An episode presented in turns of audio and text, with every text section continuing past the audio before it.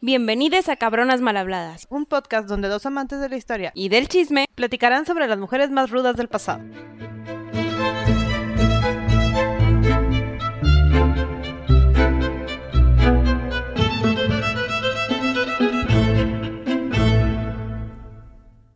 Hola Sandy, Gaby, ¿cómo estás? muy emocionada de volver a grabar.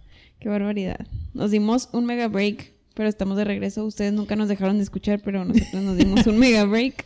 Teníamos que preparar a las mujeres que van a escuchar. Aparte, se van a emocionar con el capítulo que sigue. Ahorita seguimos con eh, todo el tema de Egipto, pero la que sigue va a estar, va a estar buena. Y vienen historias bien oscuras, como que Aparte, aparte. mucha conspiración. Pero bueno, eso ya va a ser para otro día.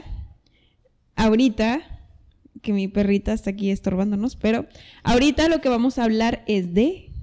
Nefertiti. ¡Vámonos! Chan, chan, chan. Y muchos pensarán que este episodio va a ser largo porque yo así lo pensé en un inicio, pero la realidad es que no hay casi nada de información de Nefertiti, más que tenemos un busto de ella con su cara súper simétricamente y sin un ojo. Yo también dije 10 horas de investigación para entenderla. Eh, Y no había nada. fueron como 10 horas para la pura momia, pero De hecho, no. de hecho. Pero bueno, Nefertiti. ¿Cuándo nació y dónde? ¿Quién sabe? Pues mira, Creemos que nació en Tebas. tiene que ser medio Tebas porque de ahí está toda la gente. Mm, vez. y por ahí de los 1300 antes de Cristo. porque si no, no hay cómo ubicarla. Y solo lo ubicamos por su suegro y por su esposo, nada más. porque pues en ese entonces, aunque las mujeres tenían más poder que las mujeres en otras partes del mundo en esa época, este, como quiera, pues al que tenían por escrito era al hombre, en general. Y sobre todo porque tampoco sabemos bien quién es Nefertiti. No, cuéntanos, ¿quiénes son los papás de Nefertiti? ¿Quién sabe? ok, hay tres teorías que diferentes egiptólogos sostienen del origen de Nefertiti. Una es la menos viable de todas, es que es una princesa de Mitani. Mitani es uno de los tantos microreinos vecinos de Egipto y como en toda la realeza fue un matrimonio como arreglado, una princesita que llegó. No- Que ese no suena bien porque normalmente los egipcios se quedaban con los egipcios. Exacto. Era raro que trajeran princesas ajenas.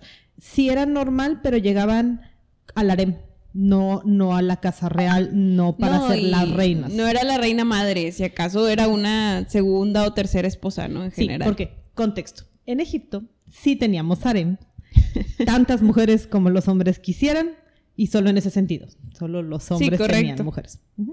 Entonces, la opción es que se llamara Tadukipa. Y una de las traducciones del nombre de Nefertiti, que es el nombre que adoptamos en egipcio, es la bella que llegó. Sí, Entonces sostiene la teoría de que llegó de otro reino. ok. No nos cuadra tanto porque, pues, no, como porque la casaron con una extranjera. No, y, y conociendo las teorías egipcias, eran muy de me tengo que casar con sangre real egipcia. Ajá. Porque si no, haz de cuenta que es un pecado irte con aquellos que son menos, que todo, todos los que estaban fuera de Egipto eran menos Ajá. que ellos. Entonces, sí nos suena. Sí, pero, no nos suena, pero pero por eso hay más teorías. existe, ¿no? Y dicen, bueno, ok, princesa de Mitani no era, fine, la que sigue. Un poquito más sólida, había un güey por ahí que se llamaba Ai. Así se llamaba. Sí, sí, sí. Lo siento. Hay varios ahí en... Hay, Ahí. Un, hay un faraón que se llamaba Ai. Bueno, es este güey. Ah, es ese faraón. Exacto. Era un militar que le llamaban el padre de los dioses, muy influyente, mucho dinero. Eventualmente fue el heredero de Tutankamón. Sí, sí, sí. Porque pues Tut se quedó sin heredero Sí, y que Tutankamón es el Tutankamón que todo el mundo conoce, Exacto. el Tutankamón de las películas, el faraón momia. sí, sí, sí, exacto, el caderón, Ajá. ese. Entonces, como él se quedó sin heredero, pues fue ay, porque era el mejor acomodado. La- una familia semi-real dentro Sí, de sí, la sí. corte. Entonces, se supone que ay tuvo una hija Ah, con Tille. Esa sí me suena. Y Tille era hija de cortesanos que se llamaban Tuye y Yuya, que también estaban súper bien acomodados, están enterrados en el Valle de los, de los Faraones, por lo tanto, eran cortesanos importantes. Sí, no de dinero. De dinero. No a cualquiera los entierran ahí. Tenemos sus momias. Entonces, Ah, sabemos que eran gente importante. Wow. Exacto. Para esto no es muy normal que entierren a commoners, ¿cómo puedo decir commoners? Como a civiles, a a mortales. civiles, ajá, a mortales que no tenían nada de relación con los dioses cerca de los reyes, ni siquiera cerca, o sea, y ni menos, menos hacerlos momia. Exacto. Entonces supongo que ahí cuando, porque ahí fue faraón despuesito y bien poquitos años, pero supongo que tuvo influencia para que Ah, por supuesto. los para, hicieran momias. ¿no? para poder acomodarlos. Pero porque eran gente rica. Sí, claro. Entonces, y eran fuente de que, de apoyar a los faraones y el dinero y todo y esto. todo. Entonces, tipo, tipo la casa de la corte o algo así. ándale, bien Medici de la Sí, época, sí. algo así. Bueno, entonces, se supone que estos dos tuvieron una hija, Nefertiti, Sí. que eventualmente se casa con Amotep y bla, bla, bla. Ajá. Entonces Nefertiti y esta yo, yo siento que esta es la buena. ¿Quién sabe? ¿Por qué? ¿Cómo se llama la mamá de Akenatón? Tille. O sea, tú también tú me estás diciendo que posiblemente, posiblemente, hayan podido ser hermanos, primos. Exacto. Si aceptamos esta como la teoría, porque sí sabemos que Tille se casó con Amenhotep III. Ajá, pero no era su ma- su esposa madre. Sí, se vuelve Ay. la esposa madre. Ah, wow. Que eventualmente está registrado que Amenhotep IV, eventualmente Akenatón, ya ahorita les contamos, es hijo de Tille. Oh, wow. Bueno, entonces Teoría 2. teoría 2. ¿Hay tres? Teoría 3, que ahí tuvo un hijo con alguien más. Ok. Nefertiti. Entonces, o es prima, que de la corte hay parte de, y por eso es que tiene sentido que haya estado en la corte y que lo haya conocido. Y que se hayan haya enamorado y que todo bien educada, que conozca eh, cómo manipularlo y bla, bla, bla. O que sea su media hermana. Sas. Pero pues bueno, eso era normal. Exacto. Eso era normal. Pero bueno, el chiste es que Nefertiti sí se le conoce y está registrado que viene de gente fuera de la realeza directa. Exacto. Porque es hermana, pero de la... De, de uno, de otro hombre. Ajá, o sea, de, otro hombre rama- que no era el faraón de la época. Y que no era precisamente hermano, primo cercano. O sea, sí Ajá. era acomodado, pero no era sangre real. Sí, ¿Mm? sí, correcto. Ustedes deciden la teoría que más les gusta. Muy bien, el chiste es que no era de sangre real, real. Entonces es una, de hecho es la primer mujer que se casa con un faraón sin tener sangre súper directa. Es decir, sin ser una hermana directa, sin ser una prima directa, sin ser todo ese tipo y de por cosas. eso saca de onda. O sea, porque de dónde la sacó. Ajá. O sea, cómo llegó a él y por qué tenía tanta influencia en él. Sí, y también es donde por el busto que tenemos, que sabemos que es, que, que se supone que es una princesa faraona, lo que sea, una princesa súper bonita, que creemos que posiblemente pues se enamoró el, este Sí, chavo y, y porque pues se casó. sí estaba en la corte y sí vivía en la casa con el harem. Ajá. Entonces, así la conoció y pues después de seguramente una noche divertida, pues terminó conociéndole, dijo de que, ah, bueno, esta es y esta va a ser Mi reina madre, o sea. Entonces, bueno, así entró Nefertiti a la vida real. Y nos casamos, bueno, nos conocimos como a la tierna edad como de 11, 12. Claro, porque ahí se casaban a los 13, ¿verdad? y nos pero, casamos. pero porque se morían a los 30. Entonces, pues tenían que tener hijos en el Inter. Este, como 20 hijos. Sí, que- Había que hacerlo rápido. había ley de la vida en esas épocas. Sí, sí. Pero bueno, ahorita ya uno puede llegar más maduro y más tranquilo. ya, ya eso de tener hijos a los 12 ya no es. Sí. Súper. Entonces Nefertiti se casa con Amenhotep IV. Sí. Que Amenhotep IV vamos a hacer una pausa introductoria porque les tenemos que escribir a este mega faraón hereje. O sea, se le conoce como el faraón hereje. Ujú.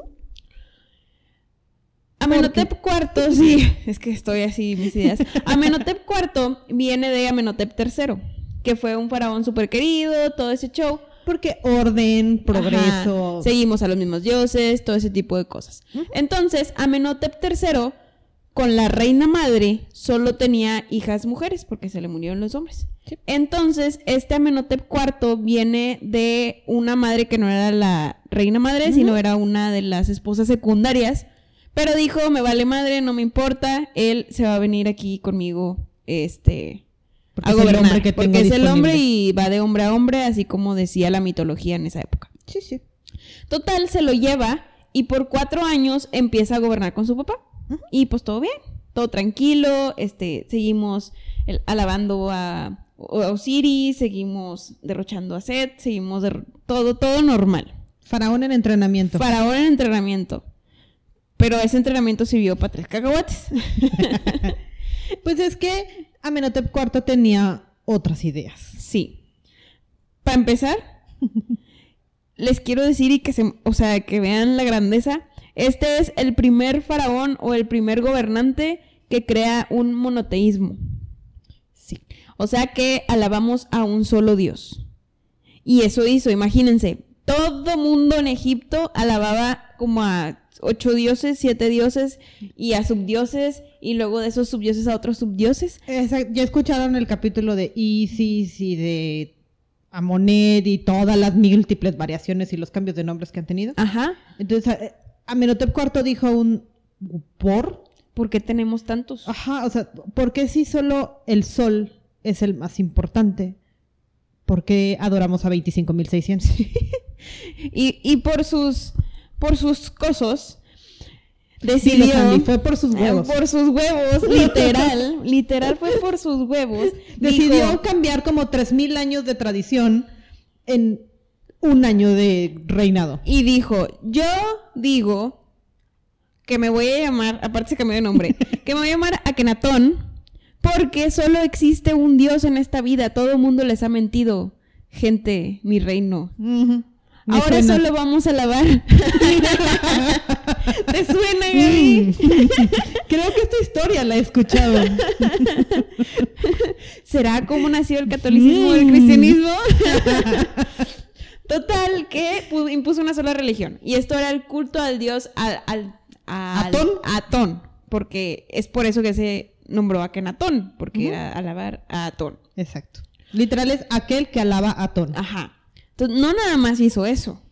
Porque claro, cambiarse el nombre no es suficiente. No, esta persona, más que un líder para gobernar, tipo político, lo que sea, era un líder religioso, a como lo estamos viendo. Sí. Entonces, él decía, yo soy el Todopoderoso, el que va a, a compartirles la palabra de Atón a ustedes, aunque no crean en él, gente egipcia.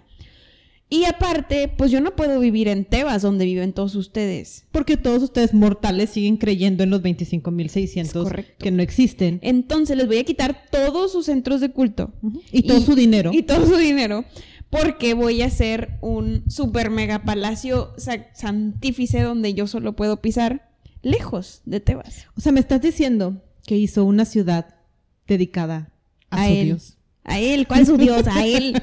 Literal se hizo una sola ciudad a las afueras de Tebas. Sí. Es decir, es uno de los primeros recintos que se hacía literal en el vil desierto.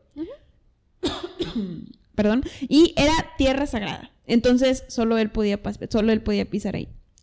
Y su familia. Y su familia. Pero tanto era el sentimiento que cuando iba a Tebas lo tenían que cargar en carrito.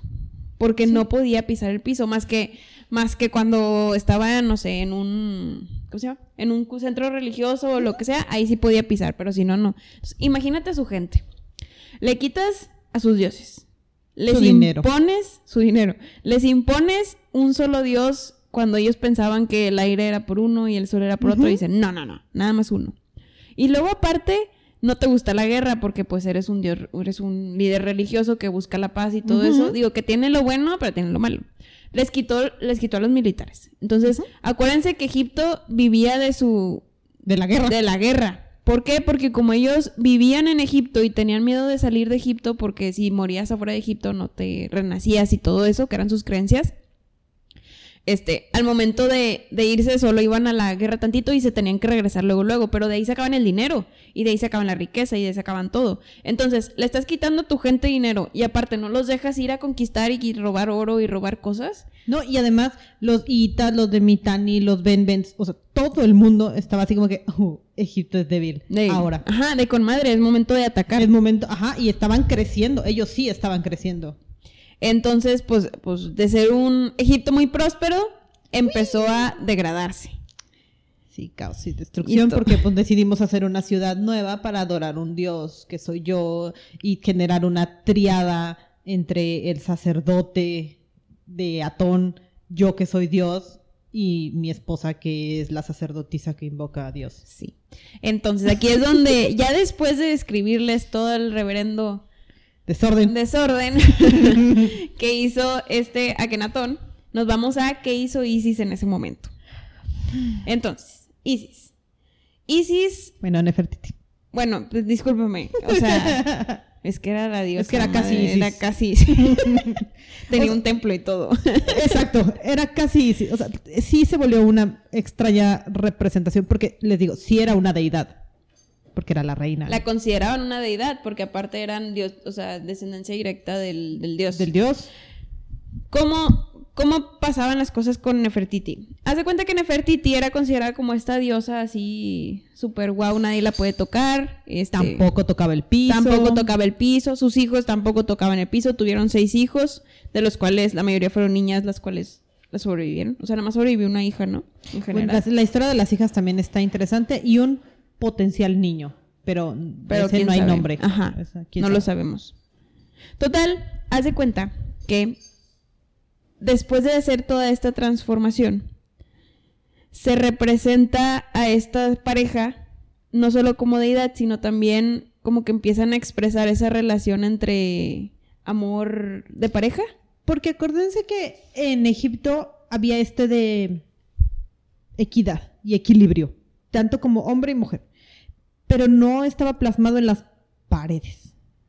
Entonces empezamos a ver arte en la que sí veíamos expresiones como un beso, agarrados de la mano. Y luego también no nada más a ver esas expresiones, sino que cambió, bueno, Akenatón y Nefertiti cambiaron completamente cómo se expresaba el arte en ese entonces, porque los egipcios por 300, por 3000 años habían descrito, o sea, habían, o sea, habían representado a ellos como gente masculina, con torso grueso, cadera súper esbelta, o sea, como si fuera un, uno de esos que van a participar en el, ¿cómo se llama? Como Arnold Schwarzenegger. Físico-culturista. Ajá, tipo un físico-culturista que está súper torón de arriba y luego se va haciendo más, ah, más como triángulos. Como triángulo. Entonces, los egipcios, y lo van a ver ustedes si se meten a ver arte egipcio, siempre eran triángulos. Súper fornidos, pero muy atléticos. Y este Akenatón dijo, achis, peras, como por guay. Entonces, si, si ustedes googlean a Kenatón en internet, van a ver que el arte es, como si fueran peras. Son peras. O sea, tienen cuerpos muy femeninos. Sí. Eh, y, y, y, pues se ve muy gracioso. De hecho, pues puedes ir, lo puedes ver y dices, ah, chiste qué, o sea, como por qué se representó así. ¿Peras? Y cabezas alargadas. Cabezas alargadas, o sea, hay flacas así, todas, todas flacas, con el mismo barbita de siempre y todo, pero pues es un arte totalmente diferente. Sí, la explicación que me han dado varios egiptólogos y me gustó mucho es que por culpa de tanto incesto y tantos problemas genéticos que se generaron y lo comprobaron con la, con la momia de Akenatón que sí tenemos es que tenía el síndrome de, de Marfan y de Kleinfetter. Entonces, traducción. Sí, explícaselo. El de Marfan, porque Sandy me vio con cara de ¡wow! El de Marfan es una variación genética que provoca articulaciones muy flexibles y que hace que las, las facciones se estiren y no tengan grasa en la parte superior del cuerpo. Entonces empiezas a tener seres muy esbeltos de arriba, pero muy anchos de abajo. Igual que Kleinfetter, que empieza a hacer cosas, hombres sobre todo, con rasgos muy, muy femeninos, porque ataca sobre todo al, al cromosoma. A los hombres. Entonces, explican muy bien porque empezaron a cambiar los rasgos del arte, porque empezaron a hacer imágenes parecidas a cómo se veía Akenatón. Y todo porque acuérdense que fue hijo de, o sea, papás hermanos, papás hermanos, papás Sí, no, hermanos. esto es una historia de incesto. o Sí, sea, totalmente. eventualmente, sí sabemos que Tut, o sea, Tutankamón es hijo de Akenatón y vemos la, la como la reimaginación de cómo creemos que se veía Tut. Es, es, es, es una pera, o sea, es un ser súper O sea, también tenía la misma enfermedad. Exacto, con problemas de articulación. ¡Guau!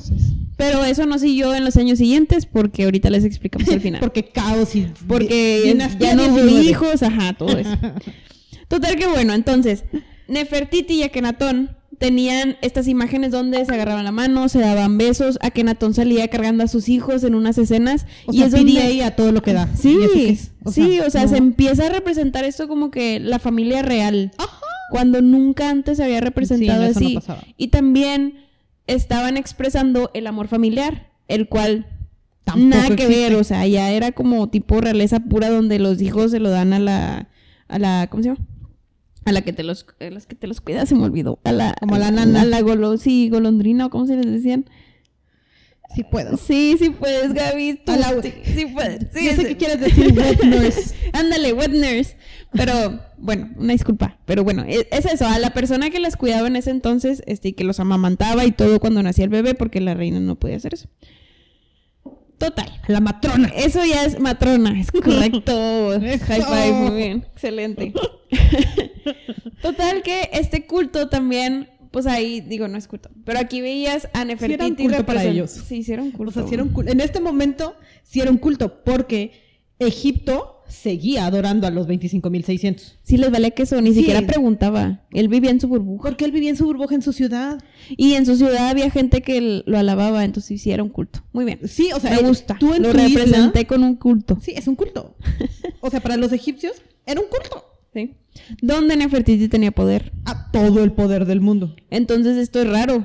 Bueno, no es raro para Egipto en la época, pero es raro en general como sociedad en esas O sea, que en una esos mujer años. Ajá. tuviera poder en la corte y derecho en las leyes. De hecho, hay un, hay un relieve en el que se la ve en, un, en uno de estos carruajes con una lanza atacando a lo que parece un esclavo. Entonces dicen, o sea, eso no se representaba a menos de que estuviera impartando algún tipo de justicia o que fuera sádica, pero pues no tendría sentido, ent- porque es diosa. Entonces, si impartía justicia, estaba siendo como una cofaraona. Sí, como que una aliada. Ajá. Una reina de, Una de reina, de verdad. No una consorte. Sí, de, de acuerdo. En- Entonces era todavía más choqueante que tengamos esa imagen, porque eso no existe, no hay otras. Aparte de que Nefertiti y sus hijas tenían templos para que las alabaran a ellas. Ujú. Entonces todo eso, wow, así te hace... y como quiera, lo triste es que no hay tanta información, pero imagínate que haber habido alabanzas hacia ellos, que creo a Kenatón, pero... Tenía su festival. ellos, Sí, O sea, era el día de Nefertiti y fiesta y celebremos porque la diosa Nefertiti, pero bueno. la enviada. En algún punto este, esta burbuja se tuvo que haber acabado y todo recae en que Nefertiti muere antes que Akenatón, pero Creo. no sabemos qué le pasa. Creemos, creemos, ¿verdad? Es, es la teoría, una de las teorías. Pero una es que se supone se murió, desapareció, lo que sea, y Akenatón se quedó ahí solo hasta que murió también al final. Sí, porque hubo el registro hay de una plaga y perdemos como a tres de las seis hijas, así de repente. Creemos que sí fue peste bubónica porque pues sí había registro, pero ¿Quién sabe? Y que de repente Nefertiti empieza a desaparecer, o sea, en el año 12 del reinado de Akenatón, de repente aparece menos y menos y para el 16, ¡puf! Se desaparece. así, pero ¡puf! como por arte de magia. O sea, Le dice, tú ya no existes. eh, tal cual, o sea, un día escribían de ella y después del 16, Ya no. Y luego de aquí es donde empieza a ver todas estas teorías y van a ver ustedes documentales dedicados a buscar a la momia de Nefertiti. sí. Donde hasta hace pocos años y todavía a la fecha no se tiene una expectativa clara de qué pasó, dónde está, quién es, qué todo. No. Conocemos al descendiente de, de Akenatón, que fue Tutankamón, que ahorita hablamos de esa parte, pero sabemos ahorita ya que pues no era madre, su madre directa Que no no, era Nefertiti. Nefertiti. Ajá. En general, y ya para darle cierre al reinado de Akenatón, Akenatón también muere en algún punto, ese sí lo llevan al Valle de los Reyes a que lo entierren ahí. eh, y aquí es donde cae la ciudad inventada que se creó. Culto, porque Tut hereda el, el Ajá, reino eh, ajá, y, y Tut- dice, no me, tú- yo no acepté tu culto y se regresa a Tebas. Ajá. Que en realidad tampoco fue Tut el que decidió, ¿verdad? No, Porque, estaba Tut muy era un niño, chiquito. o sea, en realidad fue ay, pero este, Ajá. pero al final de cuentas nos regresamos a Tebas, a- le pusimos pausa al mundo 16 años y, Y luego ya, me regresé. Sí, y todo ya. lo que sigue de Egipto es con todos los megadioses. Pero bueno, este era un, un hereje. Era un hereje por ahí. Entonces ya se comercial. cae. Ajá, pausa comercial. Ahorita nos volvemos a enfocar, si quieren, a la tumba de Nefertiti y su historia. Entonces, muchos egiptólogos han intentado encontrarla por los siglos de los por siglos. los siglos de los siglos. literal. hasta hace pocos, pocos días, años, horas, que ahorita Gaby nos va a contar al final, este, se creía que esta Nefertiti estaba en el Valle de los Reyes enterrada junto a Tutankamón. Ajá. Porque en ese entonces pensábamos que Tutankamón era hijo de Nefertiti. Sí. Entonces, después de buscarla mucho tiempo, encuentran una momia de una mujer, la registran y todo y todo, pero se dan cuenta de que no es Nefertiti. Es una segunda o tercera esposa de Akenatón que tuvo a Tutankamón y Tutankamón por ser hombre, pues se quedó con con heredó en general. Este, y ahí fue eh, pues ahí se, se acabó esa teoría. Sí, sabemos que no fue de Nefertiti, Sí, no fue que no cambiamos de nombre Ajá. y pues ya. En general. En esa, con esa ya se acabó. Y seguimos sin saber dónde está Nefertiti, en esa teoría. es correcto. Las siguientes teorías nos dicen, porque eventualmente, si regresamos al reino de Akenatón, una de sus hijas pasa a ser la primera damita, porque necesitábamos una reina. Y pues aquí el incesto no es problema, entonces pues adoptamos como reina a, la- a mi hija. O sea, Tutankamón se casó con la hija de eh, todavía, perdón, Akenatón todavía se casa con una de las hijas, en teoría. O Ah, sea, de sus hijas. De sus se hijas. casa con Oh, una de sus hijas Ok. y empieza a tener hijos porque pues Ah, ¿por casual. qué no? Ajá. Y Y, de repente nos aparece otro voy a matar este nombre, pero tiene una K y una H juntos. Sencane. Creo. Semencane. Mm, algo así. Un nombre que aparece después de Akenatón, que también tuvo como consorte a la hija Met- Metanen, que por qué reinaron juntos y por qué aparece inmediatamente después de Nefertiti. Entonces existe una teoría en la que o era el amante homosexual de Akenatón o era Nefertiti. Que puede ser. Y la homosexualidad aquí no era un problema. sí, les entonces, duele queso. Pues, ¿por qué no? O sea, también tenía sentido que Nefertiti simplemente cambió de nombre. Y Porque ya. había cambiado de nombre una vez. Entonces, pues, ¿por qué no? Porque este güey fue, es el Semencane, fue faraón unos cuantos años solo. Entonces tendría sentido que Nefertiti se hubiera quedado con el reinado en lo que tú te estaba listo, aunque no fuera hijo de ella.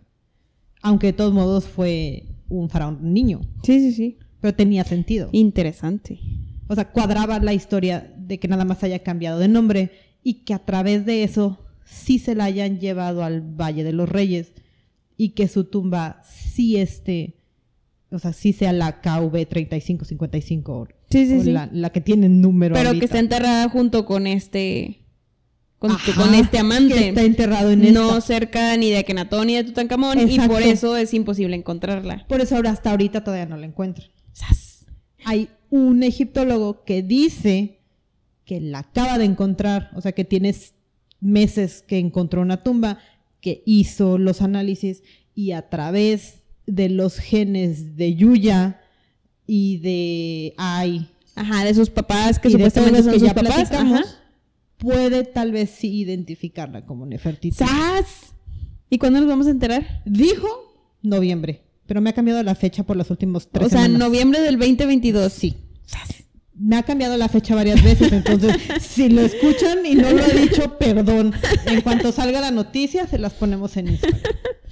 Total que como que ya tenemos que adaptar una teoría. Como quiera, sigue perdida. Sigue perdida. Entonces, pudiera ser que se murió, se haya cambiado de nombre o no. Pues ella se perdió y la dinastía ya no siguió con sus hijos. No, ya no. Entonces, aquí es donde hacemos pausa comercial porque pues ya aquí se acabó la vida y obra de Nefertiti. Y nada más para estar de acuerdo en los siguientes capítulos que siguen. Entonces, Akenatón es, es sucedido por Tutankamón, que Tutankamón es el que todos conocen, es la tumba que encontraron intacta y de La donde- maldición. ajá, y de donde sacamos muchas de las obras que conocemos actualmente y todo. Tutankamón muere muy joven, a los 19 años. Se supone por teoría y no sabemos si es la verdad concreta o la verdad dura. Se casó con una de las hijas de Nefertiti, porque para suceder al trono tienes que casarte, ya sea o con la hija del, de, la Del madre- de la reina madre y del faraón, o ser hijo directo del faraón y de la reina madre. Muy bien. Entonces se supone que se casó, tenían un consejero que es Ai, del que ha estado hablando Gaby. Eh, y bueno, se muere a los 19 años, no dura mucho, era un Sin hijos. era sin hijos y ahí se pone en el trono y se supone que se casa con la que se había casado Tutankamón, se casa él, dura tres años de gobierno, no tiene hijos porque el señor ya tiene 60 años o 70 porque era muy longevo, sí, sí, que- y la pobre mujer tenía 19 Ah. y ahí se acaba esa descendencia. Y empezamos con la 19. Y empezamos con la 19 y ya son otras historias. Pero lo importante es que aquí se acaba la enfermedad de la que estaba platicando Gaby, donde tienen Sí, cuerpos sangre nueva. femeninos. Sí, es, es sangre nueva, es toda una descendencia nueva, ya no hay tantos hermanos, primos y tíos involucrados. Sí, y como hay tantos problemas de apellidos y demás, aquí por eso van por números. O sea, por eso es- vamos en la vamos a empezar la familia 19 de aquí en adelante. Es correcto. La- bueno, la, la dinastía. La dinastía 19. Sí. Pero aquí, la duda. ¿Tú crees que sí es la momia? ¿Tú crees que la vamos a encontrar? Mira, espero que sea la momia y espero que sepamos por qué murió y espero que sepamos qué pasó con ella porque no sabemos nada hasta el momento, más que nos hemos estado confundidos desde siempre, ¿no? Porque, Porque quiero rellenar todos los huecos. Sí, siempre la confundimos con alguien más y por muchos años se pensaba que era la momia que estaba al lado de Tutankamón y Sí. resulta ser que no era, que era nada más una de las esposas secundarias, entonces ojalá, ojalá. Y, por que- muchos años decimos que, o sea, eh, esto se dieron cuenta de que en 2010. Sí, no, fue hace poquito. O sea, no tienen nada Fue que hace nos dimos poquito, cuenta. sí, sí. No, ven documentales de National, de National, National Geographic, de National Geographic y, y todavía decían falacias que ahorita ya, ya se han desmentido en general. Porque ciencia. Porque la ciencia y las descripciones y todo. Entonces, vayan Ah. todos a estudiar Historia. historia. historia y egiptología y háganse expertos. Ah. Por eso es toda una carrera, porque, wow. Es que es mucho, es mucho historia. Y digo, y ahorita que está- nos estamos enfocando mucho en historia egipcia, está muy interesante porque muchas cosas de las que vivimos actualmente y de nuestras ideas y de lo que se basan nuestras religiones, Todo está basado todo en está basado en lo que estos egipcios empezaron a forjar y a pensar y, y a hacer teorías y todo eso. Pero bueno, hasta aquí los dejamos. Ajá, Antes. antes. Gaby tiene un comunicado. Es que no hablamos del busto. ¡Ay, el Tutmosa. famoso busto! ¿Cómo se me va a olvidar?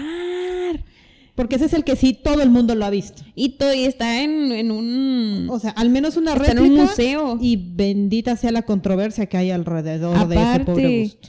hecho un arqueólogo que se llama Lubin Borchardt, que era un alemán, es el que descubrió este busto. En 1912 Ajá. lo fueron a desenterrar de la ciudad, o sea, de ahí de una de las abandonadas, en el taller de Tutmosa, por eso se le dice el, el busto de Nefertiti de Tutmosa. Sí. Este, que se supone que era súper bueno y que la, la hizo a, a imagen y semejanza. Correcto. Y aparte, o sea, la verdad es que la teoría o conspiración sobre este busto es que no sabemos si es real o no. Porque como el arte en esa época, pues ya les dijimos que se describían como peras y que las caras muy alargadas, y- o sea, desfigurados en pocas palabras, puede ser que este busto también haya sido un arte abstracto donde querían hacer tipo perfil griego, o sea, proporciones perfectas entre los ojos, la nariz, la boca, y es lo que hace a este busto tan hermoso, es decir, o pensar que Nefertiti era tan bella. Sí, porque de hecho ya le hicieron pruebas y creo que le hicieron una, una resonancia Ajá. y encontraron que la máscara original que está abajo de todo el yeso tiene la nariz chueca y los ojos desproporcionados. O sea, la alinearon ahí para la que... cara como que si dices, "Eh, esa, cara sí tiene más sentido. O sea, pero esa piedra, pues nunca vamos a poder sacar una muestra de esa piedra para No, porque la vas a destruir. No puedes destruir eso si es que esa piedra sí es de la fecha, pero los pigmentos sí son pigmentos que se usaban en esa época. Entonces, maybe sí, may- maybe no, no, se, no lo hicieron después. Maybe fueron los ovnis que llegaron a algún punto y, O sea, sí. y viajaron por el tiempo, Gaby. Y luego los alemanes se los robaron, entre comillas. Este. No, y luego las guerras pasaron y se empezaron a llevar cosas a Roma ya. Porque de hecho este busto está en Alemania, o sea, está en un, en un museo alemán, sobrevivió a la Segunda Guerra Mundial, Hitler dijo un yo no se los voy a entregar y lo metió a una mina de sal para que sobreviviera a la guerra, Como lo hizo con muchas cosas. con muchas cosas. Entonces todavía hay un conflicto entre Alemania y Egipto para tratar de recuperarlo, también me suena. Sí, es que aparte esa fue la fuerza, ¿no? No como otros tipo los... Se me olvidaron cómo se llaman, pero los monumentos esos que son una tipo... Los de Pascua, Columnas, los columnas. Ah, ajá. Ah, que hay en Nueva York, que hay otra, hay otras en Roma y todo eso. Que hay unas se fueron aceptadas para Sí, esas hubo un acuerdo entre el gobierno egipcio y el gobierno del país para, oye, pues me lo voy a llevar porque pues quiero, como haz como una alabanza y te voy a pagar y todo. Pero el busto pues sí se lo, Sí, el se lo dañaron en la guerra y ya no hubo ningún Ah, acuerdo. Exacto. Y está ahorita como secuestrado en un museo. Porque el Cairo sigue peleando que regrese a Egipto. Pero Pero ahorita hay mucha guerra en muchas partes. Ah, hay mucho conflicto Mejor así dejémoslo en el inter. por lo pronto lo pueden ir a ver en uno de los tantos museos de, de Alemania. Y si no, hay varias Berlín. réplicas que también pueden ver, que están Ah, igual de es una de bonitas. las piezas más replicadas. Sí. sea, duplicado por donde quiera. Y bueno, aquí Ahora sí. terminamos. Ahora sí, ya terminamos nuestro capítulo sobre Nefertiti. Los dejamos con un episodio bonus para la siguiente semana. Entonces emocionense junto a nosotras. Chan, chan, chan. Sas. Y bueno, pues nos dejamos. Adiós. Ay. Esperamos les haya gustado este episodio. Por favor, no se olviden, si tienen algún comentario, sugerencia, alguien del que gusten saber o que quieran que hablemos, no duden en contactarnos en nuestras redes sociales. Estamos en Instagram como cabronasmalhabladas-podcast o por correo cabronasmalhabladas.gmail.com.